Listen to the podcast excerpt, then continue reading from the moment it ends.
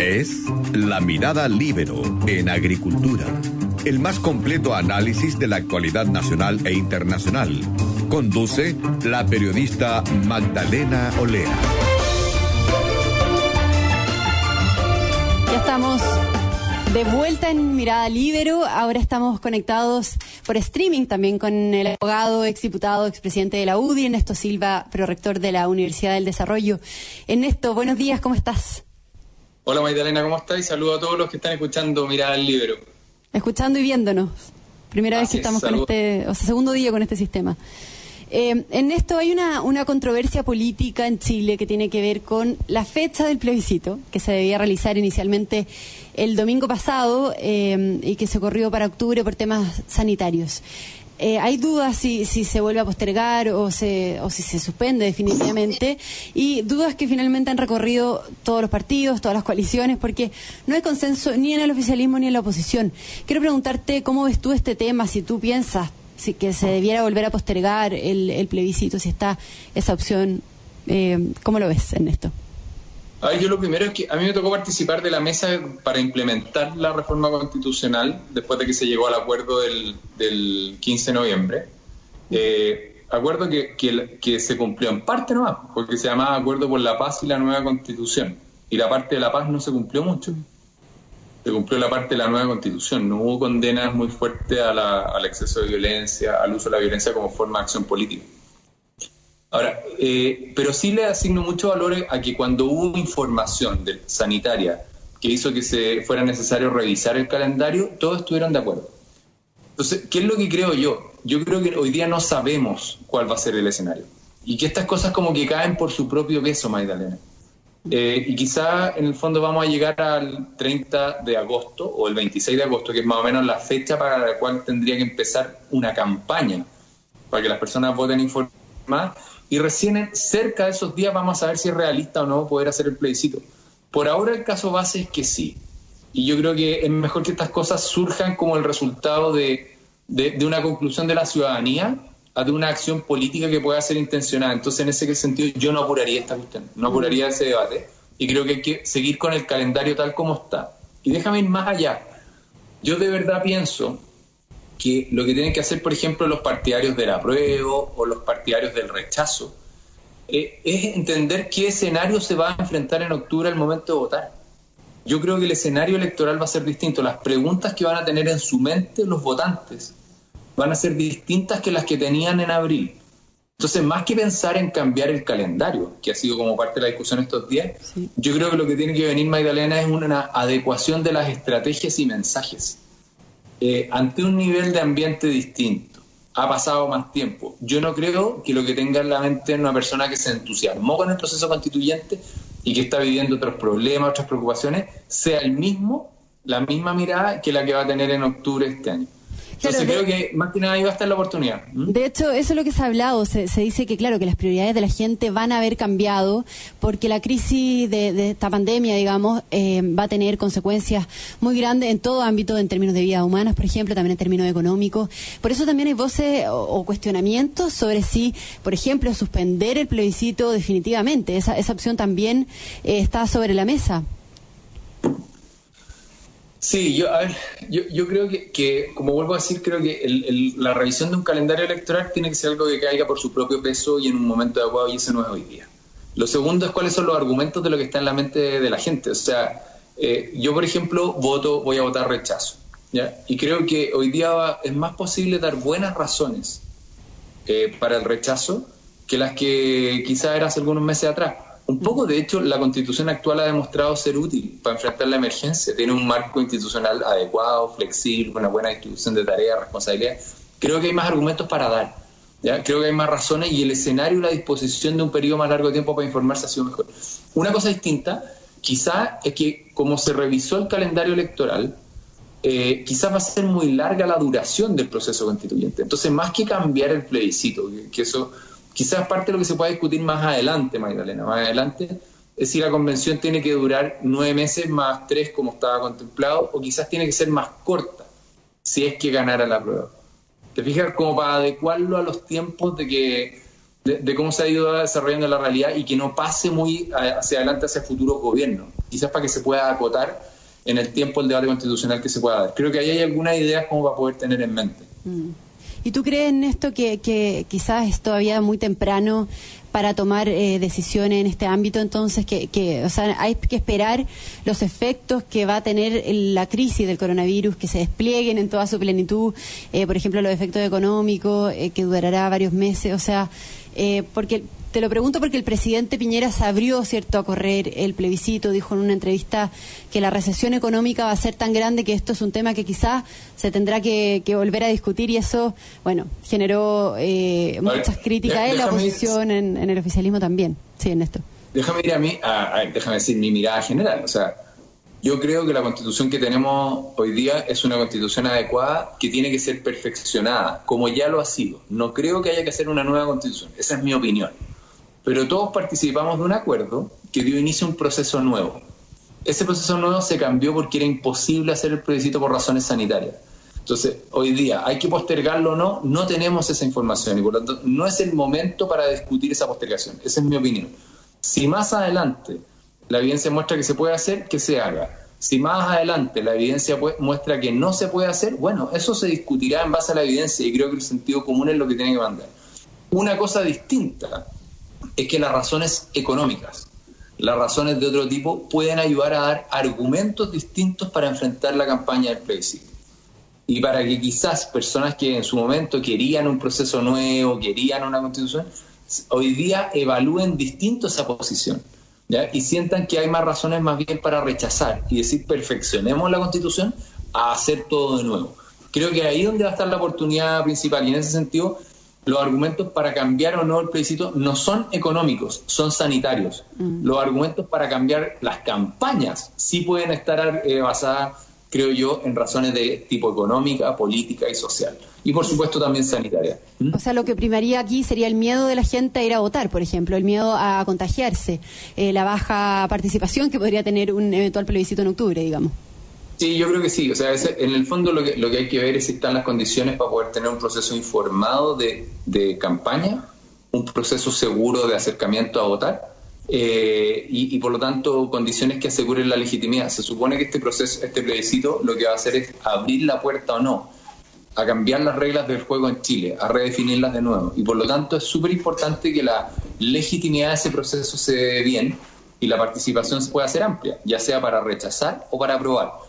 Entonces, si las condiciones se dan para eso, bien.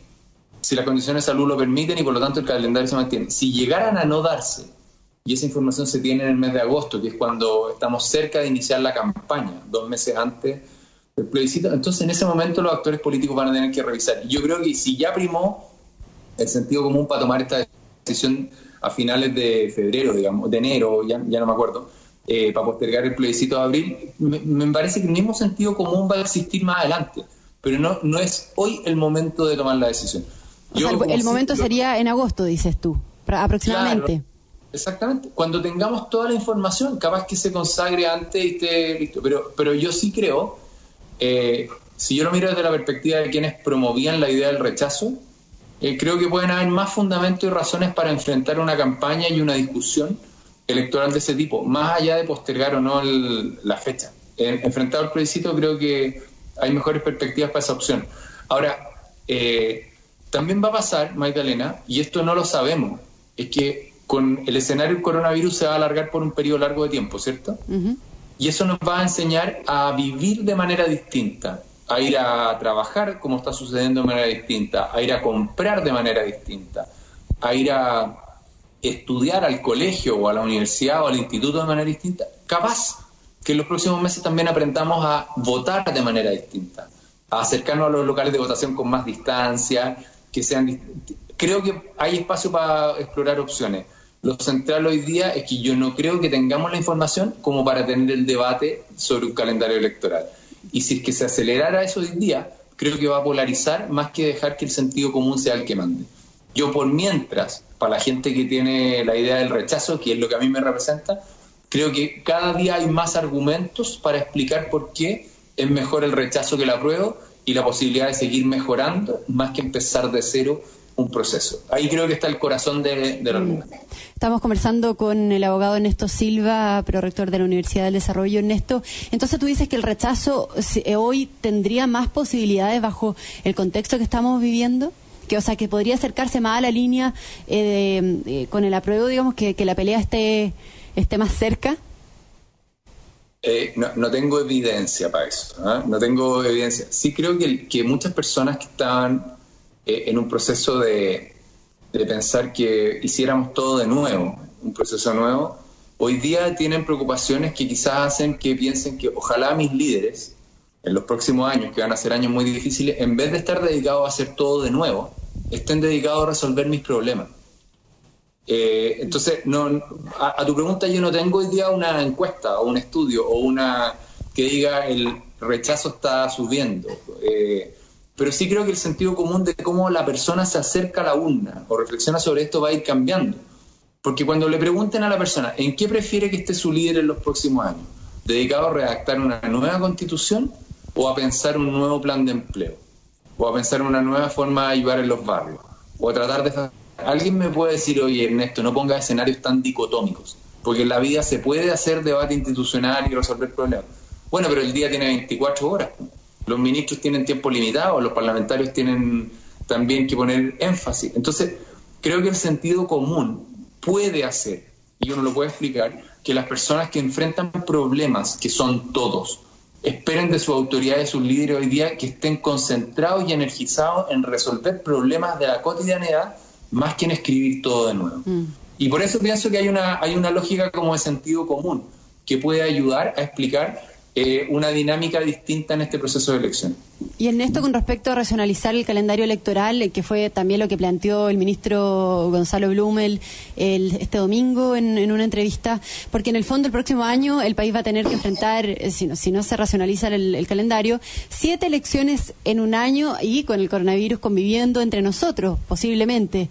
¿Qué te parece esta, esta propuesta y cuáles son los problemas también de enfrentar tantas elecciones en un año? O sea, ¿podría agotar a la ciudadanía? O hacer que baje la participación, por ejemplo? A ver, yo, déjame contarte una cosa. En mi, cuando me tocó participar en el Congreso, eh, yo voté en contra de la elección de gobernadores. Fuimos, creo que dos diputados en ese momento los que votamos en contra. Yo no creo que ese sea un buen proceso electoral. Creo que el país no ha definido un buen traspaso de competencia. Y para la gente que nos escucha, en septiembre hay que inscribir las primarias de, de elecciones de gobernadores, en noviembre son las primarias de gobernadores, en abril son la primera vuelta de gobernadores y si no me equivoco en mayo, ya no me acuerdo, la eventual segunda vuelta de gobernadores. Ojalá que los líderes políticos reflexionen sobre eso. Ese es un caso puntual de una elección que se podría postergar. Y que ha tenido eh, muchas dudas. Podría revisar. Se podría revisar porque en el fondo la institucionalidad es algo nuevo. A mí no me gustó en particular, no hay un traspaso de competencia bien definido, van a haber muchas tensiones entre lo local y lo nacional. Ya hemos visto que la coordinación entre los alcaldes y el gobierno central requiere esfuerzo. Imagínate el esfuerzo adicional que va a requerir para los gobiernos regionales. Entonces, quizá ese puede ser un ámbito concreto a revisar, no, no tener que mirar todo. Eh, ese puede ser un ámbito eh, más concreto a revisar. Y como te digo, quizá una cosa que uno podría mirar más adelante, si es que el proceso constituyente avanzara, con, por ejemplo, ganar a la prueba, es que eh, la convención no dure tanto tiempo, para que no pase a un periodo de gobierno siguiente, sino que pueda hacerse, pero en un periodo más acotado. Quizás eso es algo que se puede explorar. Eh, yo en esto creo que ya nos metimos en un calendario electoral, las fuerzas políticas pusieron su firma y su palabra y lo tienen que honrar. Pero si el sentido común, con la información sanitaria por una parte, más en el fondo las complejidades prácticas, dicen que hay que poder hacer un ajuste sobre la marcha y yo me imagino que van a estar dispuestos los líderes políticos a hacerlo. Pero para que, no, para que sea una conversación sensata no hay que polarizar. Y para que no se polaricen no tiene que venir esa propuesta del tiempo eh, o en un momento donde no tenemos toda la información, sino que tiene que surgir del sentido común eh, que le haga que pueda rebotar, por lo tanto, en el sistema político de mejor manera. Y para eso todavía falta tiempo. Eh, en esto nos quedan pocos minutos. Eso sí, eh, no puedo dejar de preguntarte porque este lunes, por el día del aniversario de Carabineros, ¿cierto? Vimos que se produjo un, un micro estallido de violencia. Además, el domingo, militantes del Partido Comunista participaron en una manifestación que dejó cinco detenidos, en donde reaparecieron también los overoles blancos. Entonces, me da la sensación en esto que los grupos violentos que ocuparon las calles a partir del 18 de octubre están quizás esperando que el coronavirus pase luego para volver a la acción. ¿Tú crees que cuando el pic del coronavirus eh, pase, volveremos a ver un clima en el país como el que vivimos en octubre, como el de antes de octubre, con la violencia, con la protesta? Eh, o sea, que vamos a retomar esa agenda. Mira, yo, yo espero que no. Veo síntomas de que sí. ¿Y sabes cuál creo, Magdalena, que va a ser como el gran desafío o lo que va a marcar el punto de inflexión? Lo que haga la oposición democrática. Acá hay dos oposiciones. Una oposición que sistemáticamente ha tratado de incitar a la violencia y tratar de que caiga el gobierno actual. Y hay otra oposición, que es una oposición democrática, más moderada, pero que no ha sido lo suficientemente firme para condenar la violencia. Ahora les toca marcar posición. Y yo creo que el ambiente que vive el país de retorno o no a mayores niveles de violencia, retorno a violencia, va a estar en parte marcado por cuán nítidas son las señales de la centro izquierda moderada y democrática. Si es que el día uno, ahora, son contundentes y claro, que es inaceptable la violencia como forma de manifestación social, creo que vamos a tener un avance positivo. Si en cambio son tibios, neutros eh, o, o suaves en su manera de reaccionar, y en la práctica dan paso a que esto se pueda dar, creo que hay riesgo que la violencia vuelva. Yo en, ese sentido creo que la centro izquierda democrática, la que en el fondo de día discute proyectos de ley con el gobierno para facilitar temas en, en frente a la emergencia, tiene una tarea fundamental. Y si, ellos, y si ellos marcan la pauta condenando radicalmente la violencia, creo que se va a armar un ambiente de opinión pública importante. Y por último, creo que los medios de comunicación, que en, durante un periodo largo de tiempo fueron como la voz cantante de difundir parte de esta violencia sin condenarla o, o, darle un marco de, de, explicación, hoy día también tienen una responsabilidad mayor que se tiene que notar. Y espero que eso se note. Ok, o sea, el riesgo de una nueva crispación en el ambiente es alto y para eso también entonces tú dices se requiere eh, un buen manejo político, una capacidad adecuada de mantener el orden público, por supuesto, y eh, de, eh, hay un rol, un desafío para la oposición, para la centroizquierda, exactamente, y también para los medios de comunicación. Gracias, Ernesto. Nos tenemos que despedir, como siempre, fue un agrado tenerte en este programa. Muchas gracias, que estén bien, que estén bien y que estén bien todos. Chao. Muchas gracias, que tenga buena semana. Bueno, nosotros nos despedimos. Eh, los auditores pueden quedar en, conectados en Radio Agricultura porque ya viene el Techo Irane y nosotros nos encontramos nuevamente mañana. Muchas gracias. Fue La Mirada Libero en Agricultura. Una presentación de Viña Garcés Silva, pioneros del Valle de Leida y en consorcio Somos Más que Seguros. Conducción Magdalena Olea. Producción Doris Mora.